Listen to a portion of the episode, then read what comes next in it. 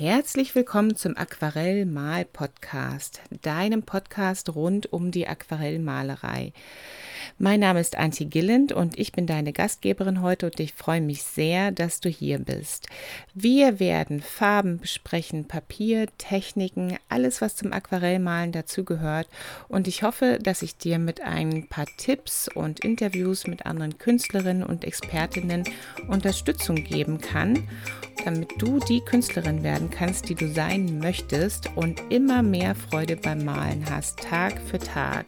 Lass uns loslegen.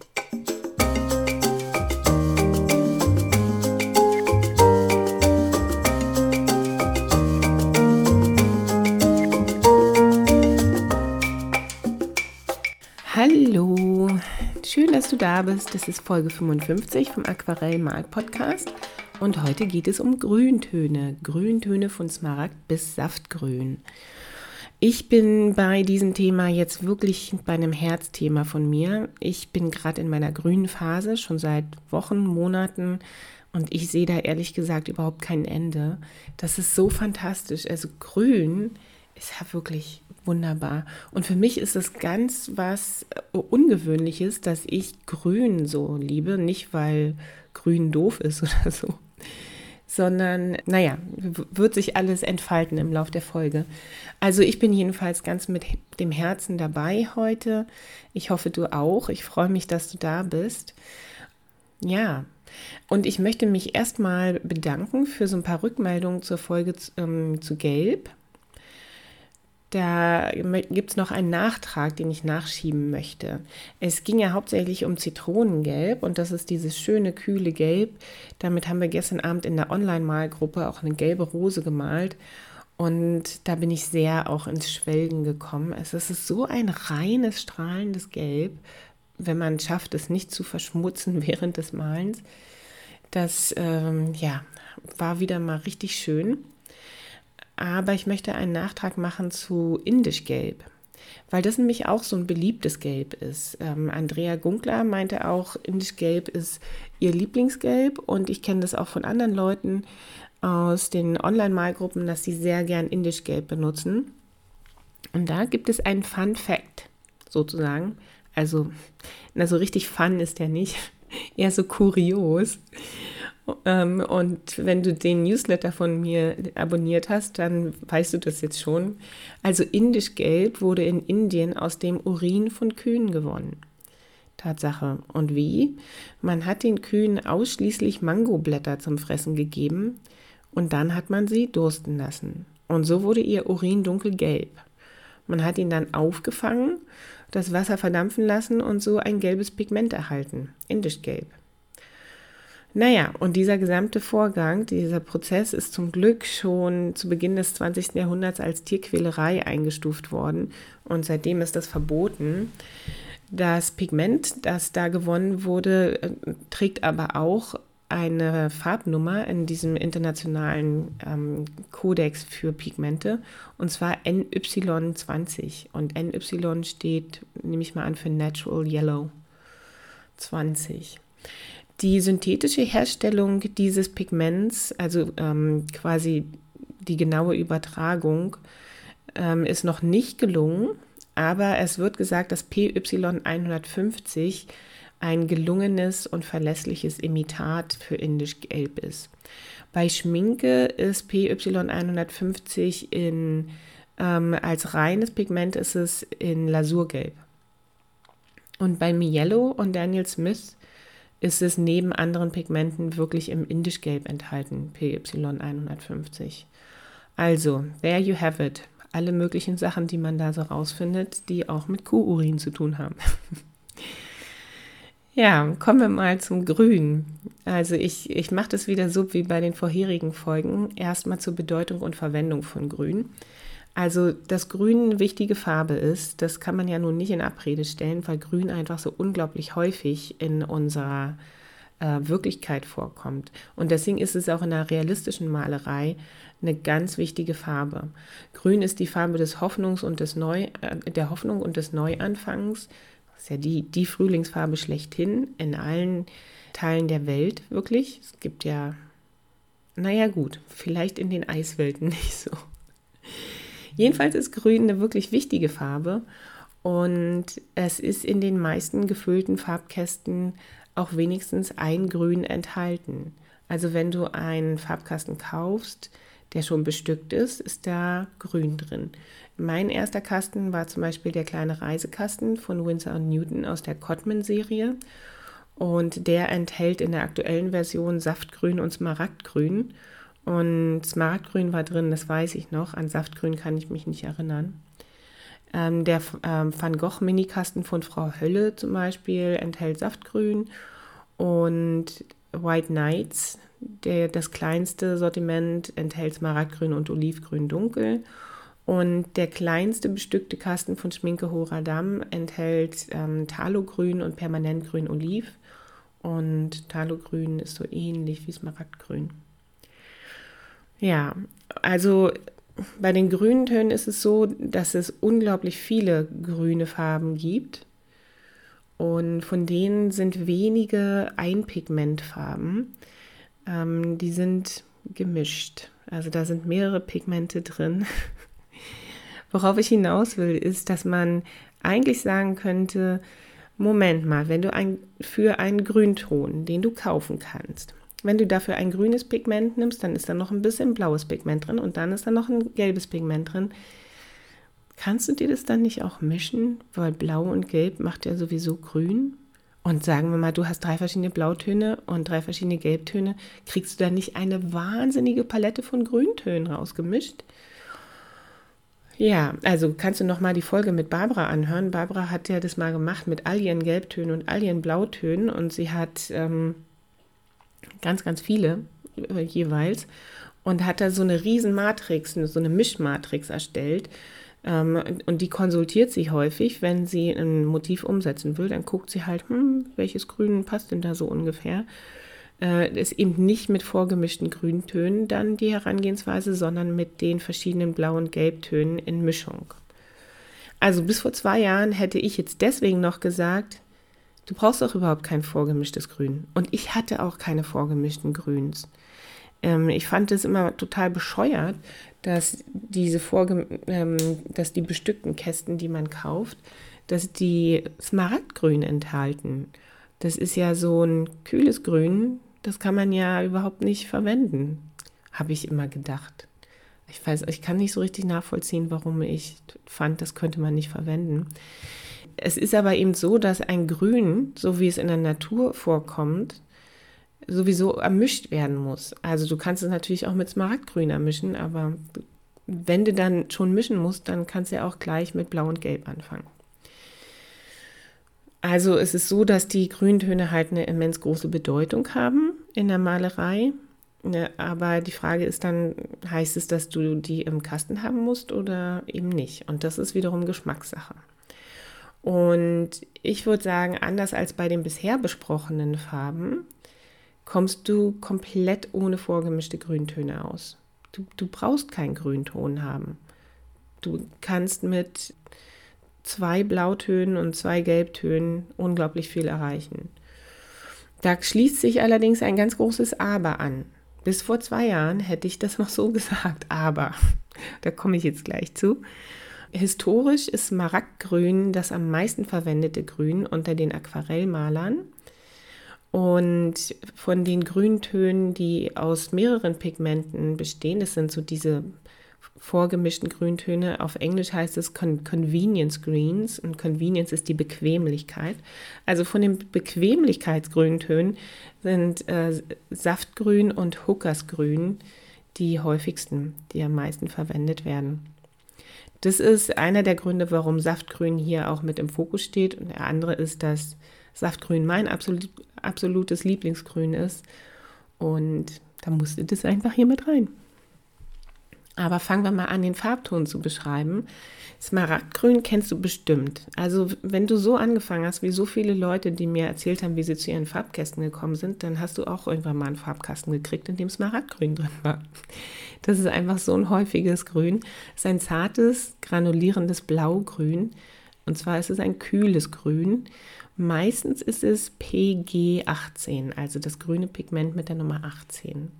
Und es ist sehr lichtecht färbt das Papier nicht besonders stark. Es ist lasierend und hat einen mittleren Tonwert. Von den Herstellern ähm, ist es da so ein bisschen ähm, verschieden. Es gibt Smaragdgrüne, die tatsächlich äh, nicht besonders kräftig sind. Das von Winsor und Newton soll eins der farbstärksten sein, wo du also wirklich den Pinsel aufladen und einen etwas tieferen Tonwert auch erreichen kannst mit diesem Smaragdgrün.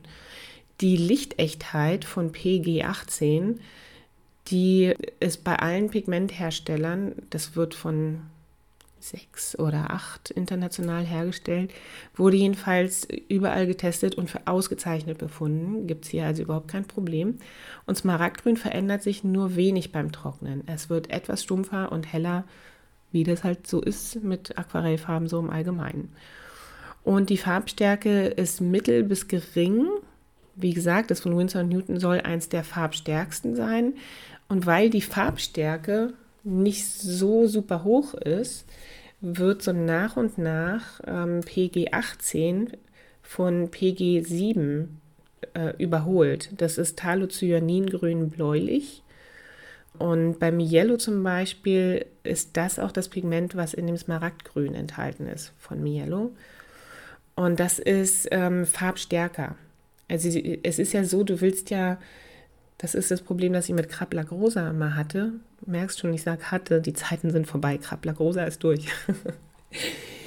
dass ich, ich hatte immer das Gefühl, wenn ich wirklich möchte, dass auf dem Papier der schöne Farbton von Krablagrosa sichtbar wird, sodass der Betrachter auch an diesen Punkt kommt, wo ich immer denke, ah, ist das schön, dann muss ich wirklich unglaublich häufig Farbe auf dem Pinsel aufladen und viele Schichten aufbringen, weil die Farbstärke so gering ist.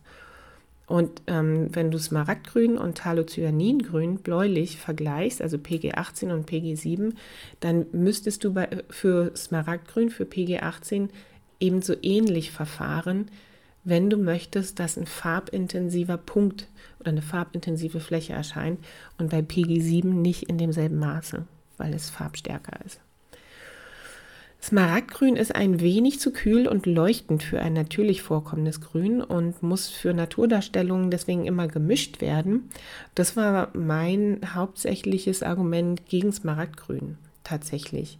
Also ich komme ja aus dem Urban Sketching und aus der realistischen Landschaftsmalerei so ein bisschen und da hatte ich einfach für Smaragdgrün überhaupt keine Verwendung. Das leuchtete mir gar nicht ein was ist denn das für ein doofes Grün? Und Tatsache, ich habe Anfang des Jahres ähm, in einem Buch gelesen von einer englischen Künstlerin, Kate Davies. Sie ist eine Textilkünstlerin und das ist ein Buch mit mehreren kurzen Aufsätzen drin. Und in einem Aufsatz hat sie über eine Farbe gesprochen, die sie überhaupt nicht mag. Und hat dann zu, ähm, ist in ihren Erinnerungen zurückgegangen, warum sie die denn nicht mag. Und es hatte mit verschiedenen Erlebnissen zu tun. Und ähm, dann stand am Ende des Kapitels die Aufforderung äh, zum Mitarbeiten für die Leserin, den Leser, schau doch mal, welche Farbe du nicht magst. Und bei mir war völlig klar, das Smaragdgrün. Ich mag Smaragdgrün überhaupt nicht. Und dann habe ich, glaube ich, auch in der Facebook-Gruppe einen Aufruf gemacht und gefragt, ähm, was ist denn die Farbe, die ihr alle am wenigsten mögt? Und habe dann auch gesagt, dass bei mir Smaragdgrün ist. Und da kamen übrigens ganz interessante Antworten. Ähm, Orange war dabei und Braun war auch noch dabei. Äh, Umbra gebrannt oder so wäre, ja. Naja, jedenfalls war es bei mir Smaragdgrün, ähm, weil man es nicht benutzen kann, ohne es zu mischen. Und weil es so kühl ist. Ja, es ist halt wirklich ziemlich kühl. Dann Saftgrün zur, ähm, zum farblichen Erscheinen. Saftgrün ist ein warmes Gelbgrün. Also das ist quasi so das Spektrum zwischen Smaragdgrün oder ähm, Thalocyaningrün bläulich und Saftgrün.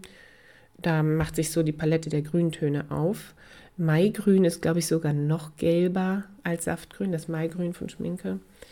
Ja, und das ist, Saftgrün ist ein Grünton, der immer aus mehreren Pigmenten zusammengesetzt ist, weil es einfach kein natürliches ähm, Saftgrün als ein Pigmentton gibt. Ich benutze das von Mielo und das ist zum Beispiel zusammengesetzt aus ähm, PG 36. hat verschiedene Namen. Dieses PG36 ist eigentlich Thalocyaningrün gelblich oder Heliogengrün gelblich, PG36 und Lasurgelb. Also da ist quasi ein ähm, farbstarkes Thalocyanin enthalten mit einem Gelb. Und das ist Saftgrün. Und da denkst du dann auch, ah, okay, das ist also ein Blau mit einem Gelb. Das ist halt ein Grün. so habe ich früher mal gedacht. Also Saftgrün wurde ursprünglich ähm, natürlich hergestellt als Naturfarbstoff aus der Kreuzbeere. Das ist eine Beere, die, die wir nicht kennen, weil die bei uns nicht wächst. Die wächst im südlichen Afrika, ist ein Strauch. Und daraus kann man durch Einkochen eine Farblösung herstellen und die wird dann mit Kieselerde verlackt. Und daraus wird dann ein Pigment gewonnen. Und mit dieser Methode kann man übrigens auch aus Rosenblättern Rosenpigment herstellen, indem man die einkocht. Dann hat man so eine rosane Flüssigkeit. Die wird mit Kieselerde versetzt und ich weiß nicht, ob da auch noch was anderes rein muss. Und dann muss man die von nat so natürlich trocknen lassen und dabei immer rühren. Und zum Schluss hast du dann eben so, ein, so rosa Krümel unten in deinem Glas oder Behälter drin. Also Kies mit Kieselerde wird es dann quasi verlackt dieses Saftgrün, das aus Naturfarbstoff gewonnen hat, so super schlechte Maleigenschaften, dass Bruce McAvoy lustigerweise über diese Farbe gesagt hat, dass sie ungefähr, Zitat, so flüchtig sei wie die Grasflecken auf den Knien deiner Levi's. Zitat Ende. Fand ich ganz witzig. Und die Eigenschaften von Saftgrün jetzt synthetisch hergestellt sind im Prinzip die Summe der Pigmente, die da drin enthalten sind. Also das kann man jetzt im Prinzip gar nicht zusammenfassen. Bei den verschiedenen Herstellern gibt es halt verschiedene Pigmente, die in einem Saftgrün enthalten sind. Denn es ist ein Convenience Green. Es ist ein vorgemischtes Grün, das dir das Mischen erspart. Ähm, aber man kann es eben auch easy mischen. Ist ja überhaupt kein Problem. Andererseits, was halt toll ist, wenn man Saftgrün ähm, schon da hat, du kannst es ähm, mit Orange, Gelb, Rot, Blau und diversen Erdtönen ähm, mischen und kannst so eine ganze Reihe von überzeugenden natürlichen Grüntönen erzeugen. Und Saftgrün kommt auch so, wie es ähm, aus der Tube kommt, in der Natur vor. Und zwar, wenn du ähm, an, an Frühlingsgrün denkst, wenn die, die Blättchen noch ganz, ganz dünn sind und noch nicht diese ähm, harte Schicht aufgebaut haben, dann sind die doch häufig so wie ähm, fluoreszierend grün, also so wie Neon. Oder wenn durch so ein, so ein ganz normal grünes Blatt die Sonne durchscheint, dann ist es doch auch so ganz leuchtend. Und zumindest das Saftgrün, das ich benutze, das hat, wenn es, wenn es ganz arg verdünnt ist, genau diesen Ton. Und dann, wenn es nicht so verdünnt benutzt wird, ist es einfach ein schönes Grasgrün. Also ähm, das ist total gut, ein vorgemischtes Grün als Ausgangston zu haben und das dann mit anderen Farben zusammenzubringen. Das möchte ich gar nicht in Abrede stellen. Aber es gibt für mich jetzt noch einen anderen Grund, warum ich es richtig, richtig gut finde, ähm, vorgemischte Grüntöne und mehrere davon mittlerweile schon in, in der Tube zu haben und, und in reiner Form benutzen zu können. Denn ich male seit ein paar Monaten an einer Serie von hauptsächlich grünen Bildern. Und die Serie heißt Aus der Fülle Abundance. Das sind ja so in, intime Porträts von Pflanzen, möchte ich fast sagen. Meditative Pflanzenaquarelle. Und da ist es meistens so, dass ich mir einen Ausschnitt aus einem Strauch oder aus einer Wiese genommen habe und dann wirklich äh, versucht habe und immer noch versuche, die Tonwerte aufzubauen, so dass, wenn es zum Beispiel ein Strauch ist mit so runden Blättern, dass die Blätter, die oben sind, wo am meisten Licht drauf kommt, die sind wirklich relativ hell und die unten sind dann ganz dunkel. Und ich möchte ja, dass erkennbar ist, dass es sich immer um denselben Strauch handelt, und deswegen brauche ich eigentlich für große Flächen, für das gesamte Bild ein und dasselbe Grün. Und ich mische das dann schon mit verschiedenen Farbtönen, auch gerade für die dunkleren Bereiche. Aber ähm, ich möchte ja diese präzisen Tonwertunterschiede herausarbeiten können ohne dass sich zu große Farbverschiebungen ergeben, weil mir jetzt das vorgemischte Grün schon wieder ausgegangen ist und ich das jetzt schon wieder neu anmischen muss. Das kriegt man ja dann nie so hin. Und ich möchte auch, dass diese Serie von grünen Bildern, dass die alle einen Zusammenhang ähm, untereinander haben. Und das ist beim, in meinem Fall jetzt eben das Saftgrün. Also da ist überall sehr viel Saftgrün drin. Das ist jetzt, ich könnte auch sagen, das ist meine saftgrüne Serie. Aber ich glaube, das, das kommt nicht so gut an. Ja, also ich finde ähm, find das deswegen von großem Vorteil, so ein Convenience Green eben auch zu haben und kann es nur empfehlen. Wobei ich, ich weiß, dass jeder hat ein vorgemischtes Grün, ja. Ich, ich war halt irgendwie so blockiert. Aber jetzt bin ich nicht mehr blockiert. Also zur Herstellung. Die Herstellung von ähm, Grünpigmenten ist so ähnlich wie die Herstellung von anderen Pigmenten, hat was mit Chemie zu tun und so richtig verstehen kann man es auch nicht. Ich überlege jetzt gerade, ich habe mir hier den Herstellungsprozess tatsächlich rauskopiert, ob ich dir den überhaupt erzählen soll. Ich mache mal nur den ersten Satz, ja, und dann siehst du schon, dass wir den Rest überhaupt nicht mehr wissen wollen. Also beim Erhitzen von Talsäureanhydrid mit Kupfer-1-Chlorid und Harnstoff entsteht bei Gegenwart von Ammoniummolybdat als Katalysator das blaue Kupfer-Talocyanin. Und dann gibt es eben, wenn dann noch das eine oder andere zusätzlich passiert, Halocyaningrün. Genau, so ist das. Zur Geschichte der Grüntöne. Ich hatte ja schon gesagt, das am häufigsten verwendete Einpigmentgrün unter den Aquarellfarben ist Smaragdgrün und das war schon im 19. Jahrhundert ein sehr wichtiges Grün gewesen. Ähm, aber meistens gehe ich ja ein bisschen weiter zurück, wenn es um die Geschichte der Farben geht. Und es fängt immer mit den Naturfarben an. Und die Erdfarben sind die ältesten, die wir kennen. Und es wurde in den Höhlenmalereien von Lascaux und auch bei den Aborigines wurden keine grünen Töne entdeckt, obwohl es grüne Erden gibt und es genauso leicht möglich gewesen wäre, aus Erdpigmenten grüne ähm, Farben zu erzeugen und eben mit Spucke an die ähm, Felsen zu bekommen und die, ähm, die härten dann da aus und so, wie ähm, es gewesen war, Rot zu benutzen. Aber Grün wurde nicht benutzt, Rot war die bedeutendere Farbe. Also es gab die Möglichkeit, ähm, grüne Erde, das ist den, den Farbton kann man ja kaufen, grüne Erde zum Beispiel wirklich herzustellen, ähm, Neolithikum oder was weiß ich, wurde aber nicht gemacht. Im alten Ägypten wurde Malachit als Basis für grüne Farbe genutzt. Dieser Edelstein kennst du bestimmt auch. Und der wurde halt gemahlen. Das ist ein grünes Kupfererz. Ganz interessant. Er wurde am Berg Sinai abgebaut. Also so interessant ist es jetzt nun auch nicht. Aber ich finde es immer witzig, weil für mich hat der, der Berg Sinai ist halt äh, so, so ein biblischer Ort. Und ich finde es dann mal ganz überraschend, wenn da so ganz normale Sachen passiert sind. Ja? Also da ist halt nicht nur irgendwer von herabgestiegen und hat was verfügt, da wurde auch grünes Kupfererz abgebaut. Und Malachit wurde gemahlen und mit Eiweiß, Akazienharz oder Feigenmilch verrührt, sodass so eine smaragdgrüne Malfarbe und Schminke entstand. Und die haben sich die ägyptischen Frauen auf die Augenlider aufgetragen. Dann gab es schon frühzeitig, also ich glaube im 18. Jahrhundert oder im 19. Jahrhundert wurde, ähm, wurden Chromoxidgrüntöne und Chromoxidhydratgrüne schon entdeckt und benutzt. Die sind aber giftig. Und was ich ganz interessant fand, da bin ich bei der Recherche dann auch ein bisschen hängen geblieben, das sind die arsenhaltigen Grüntöne. Man müsste wirklich noch mal was zur Giftigkeit von Farben machen. Also da gibt es ja unglaublich viel tolle Sachen zu sagen.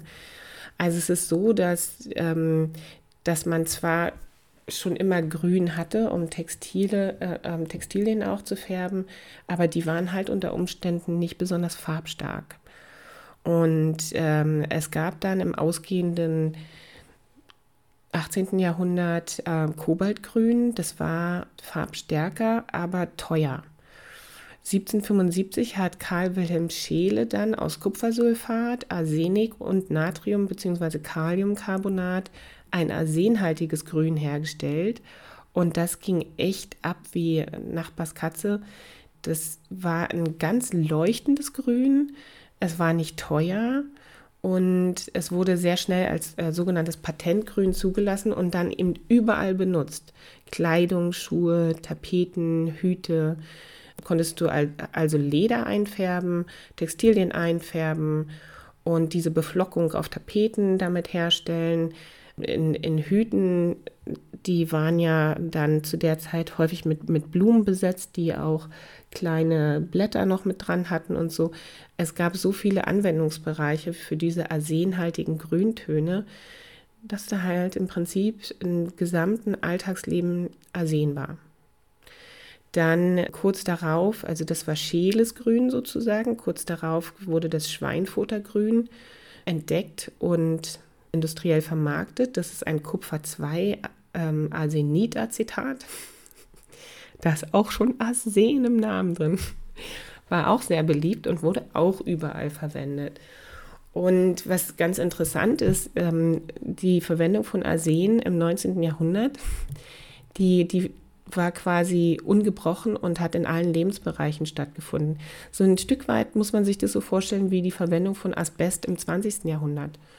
Wir haben ja super viel, ähm, gerade in der ehemaligen DDR, aus der ich komme, mit Asbest gebaut. Und ich weiß gar nicht, ob man jemals gedacht hat, dass Asbest gesundheitsfördernd ist oder zumindest nicht gesundheitsschädigend. Ich weiß nicht, ob irgendjemand mit Asbest gekuschelt hätte.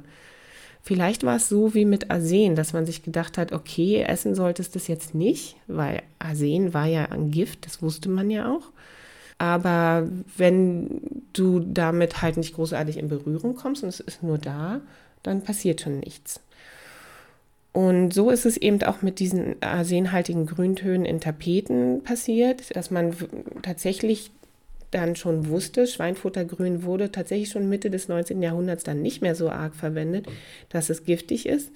Aber ähm, dann haben die ähm, Hersteller dieser Tapeten gesagt, aber bei den ganz hochwertigen Tapeten mit dieser arsenhaltigen Beflockung, da ist das so gut verarbeitet, dass da nichts abfallen wird und dann wirst du auch keine Partikel einatmen, die arsenhaltig sind und deswegen ist unsere Tapete nicht gefährlich. Und dann haben die Leute sich gesagt, ach so, na wenn es nicht gefährlich ist, dann kann ich ja auch die Tapete kaufen. Also im 20. Jahr, äh, im 19. Jahrhundert ähm, gab es überall Arsen, weil nämlich Arsen tatsächlich auch als, ähm, als Haftmittel von Farbe in Materialien benutzt wurde. Es ist ja häufig so, auch wenn, wenn wir heute noch Kleidung selbst färben wollen, dann kaufen wir ja noch ein Fixierungsmittel dazu. Und das war damals auch arsenhaltig oder es war direkt Arsen. Arsen gab es überall, unter anderem in den Grüntönen. Und es gab eben häufig Vergiftungserscheinungen, die als solche aber vielleicht nicht erkannt wurden. Also ein bisschen Übelkeit, so ein bisschen körperliche Schwäche, Kopfschmerzen, die häufig erst Stunden nachdem man ähm, Arsen ausgesetzt war, auftreten. Bei Napoleon ist es so, dass gemutmaßt wurde, dass er an einer Arsenvergiftung gestorben ist weil in seinen Haaren so, hohe, so eine hohe Dosis an Arsen gefunden wurde. Aber ähm, seine Lieblingsfarbe war eben auch grün und die Räume, in denen er gelebt hat, waren grün gestrichen. Und er ist eben auch von Arsen umgeben gewesen. Er ist wahrscheinlich an einem Magengeschwür gestorben und nicht an Arsen. Aber bestimmt sind im 19. Jahrhundert viele Leute an Arsenvergiftung gestorben, wo man was anderes vermutet hat als Todesursache. So viel jedenfalls dazu die Grüntöne, die ähm, gesundheitsgefährdend waren, kann man heute nicht mehr ähm, kaufen. Also die Pigmente sind nicht zugelassen. Es ist für Restauratoren schwierig, an diese Pigmente ranzukommen, aber das sind, glaube ich, auch die einzigen, die brauchen dann einen guten Grund und dann dürfen sie halt so giftige Pigmente benutzen unter bestimmten Vor ähm, Vorsichtsmaßnahmen. Und wir können uns, glaube ich, einfach darauf verlassen, dass die Farben, mit denen wir hantieren, nicht giftig sind und nicht enorm gesundheitsgefährdend. Also schön weiter mit Grün malen. Mich würde mal interessieren, ich habe jetzt ja offenbart, dass ich Smaragdgrün nicht mochte. Mittlerweile mag ich es übrigens sehr und ich male damit auch häufig. In meiner Grünserie sind auch ein paar Smaragdgrün smaragdgrüne Bilder drin. Ähm, mich würde mal interessieren, was ist denn dein Lieblingsgrün? Oder hast du so ein Lieblingsgrün? Es gibt so viele verschiedene. Ähm, ich habe eine Zeit lang vor kurzem jetzt auch mit Chromoxidgrün geliebäugelt, glaube ich. Und ich mag auch sehr ähm, Türkisgrün, finde ich ganz, ganz toll. Kobalttürkis. Es gibt so viele schöne Grüntöne. Hast du ein Lieblingsgrün? Sag doch mal, das wäre doch total interessant. Ansonsten danke ich dir, dass du heute da warst.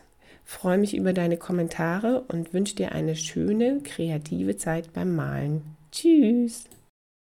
So, das war's wieder für heute. Schön, dass du dabei warst. Hier noch ein paar Worte in eigener Sache. Im August werde ich die Serie aus der Fülle Abundance öffentlich machen und auch meinen Webshop eröffnen. Wenn du mit zu den ersten gehören möchtest, die die Bilder sehen können und sie auch kaufen können, dann melde dich doch für meinen Newsletter an auf meiner Webseite www.antigillen.com und dann kannst du dich da schon umschauen, Videos gucken über die Bilder, bevor alle anderen es können. Und noch eine zweite Sache, ich habe im Juli eine zweite Online-Malgruppe eröffnet und vielleicht hast du Lust, da mitzumachen. Wir treffen uns am Dienstagabend von 20 bis 22 Uhr.